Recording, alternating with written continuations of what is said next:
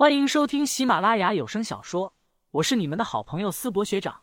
这一期我们收听的的是恐怖悬疑小说，书名《守夜人》，作者乌九，播音思博学长。欢迎大家多多关注支持，你们的支持就是我创作下去的动力。第二十一章，毙了他！妖怪，妖怪！黄婷婷此刻心里也暗道不妙。刚才她被刘华平身上的符咒震开时，便深知下咒的人远强于自己，和对方硬拼并不是什么明智的选择。此刻最好的方法便是抓住其他人类，以此威胁对方放了自己。黄婷婷的速度之快，刹那间已经快要来到这对母子面前，要成功了。黄婷婷心中暗喜，可她的手还未碰到母子二人，一只大手已经按在她的脑门上。砰！林旭用力的按住他的头，朝下面砸去。林旭此刻右手死死的按住他的头，膝盖顶住了他的后背，让他无法动弹。快绑住他，带走！救命！救命！黄婷婷此刻脸上已经被砸出不少血渍，她睁大双眼，可怜巴巴的朝周围的路人求助：“救救我！他们在学校里面的时候就经常欺负我，我告了老师，他们便找上门来报复。”刘华平微微皱眉，有些于心不忍。安潇潇可不犹豫，赶紧上前，拿出提前准备好的绳索，将黄婷婷给死死捆住。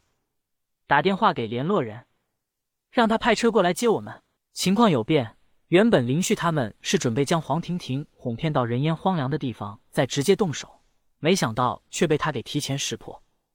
嗯，安潇潇赶紧到一旁打起了电话。牵着男孩的妇人抱住自己的孩子，忍不住说道：“这小姑娘再怎么得罪你们，也犯不着这样绑她吧？可不是吗？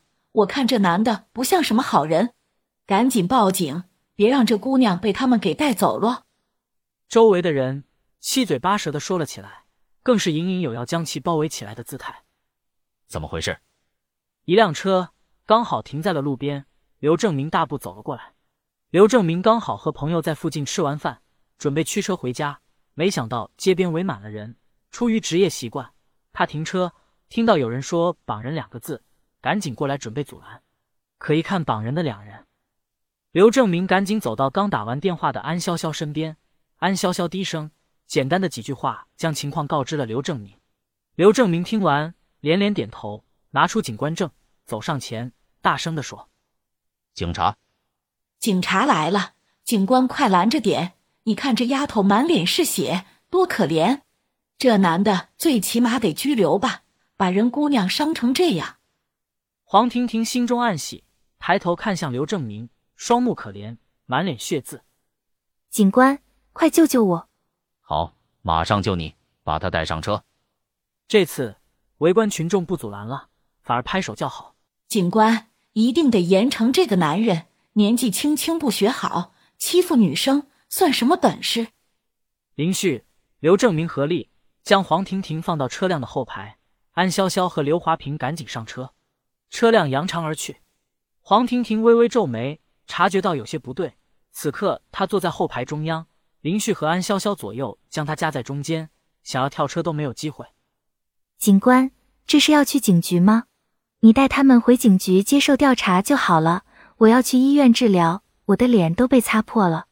等我从医院回来，会马上到警局这边给你们口供的。刘正明嘿嘿一笑，倒是看向了安潇潇，问道：“去哪？上岗守夜人的总部吗？”刘警官，您送我们到上城街就可以了，联络人已经等在那里，麻烦了。”安潇潇说道：“守夜人总部，除非是守夜人组织内部的人员，否则没人知道那在什么地方。”即便是刘正明，也不能带他过去的。你你们是一伙的？黄婷婷此刻才有些后知后觉，看向一旁的安潇潇和林旭。你你们是守夜人？他目光看向坐在副驾驶的刘华平。你也是守夜人？你们是专门调我出来？你遇到他，算你倒霉了。老实点。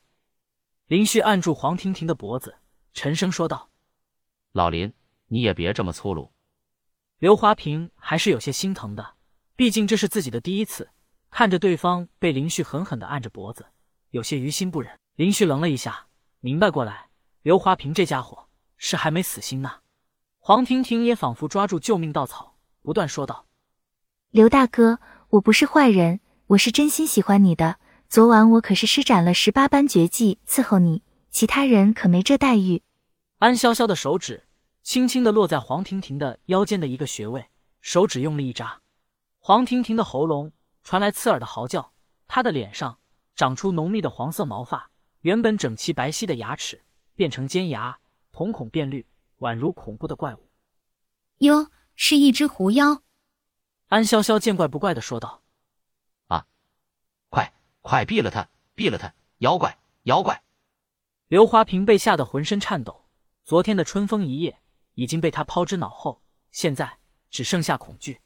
安潇潇松开手指，黄婷婷这才慢慢化成人形。车辆很快行驶到了上城街，一辆黑色 SUV 已经停在那里等候。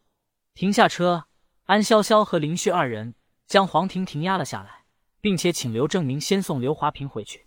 随后，他们才押着黄婷婷来到联络人面前。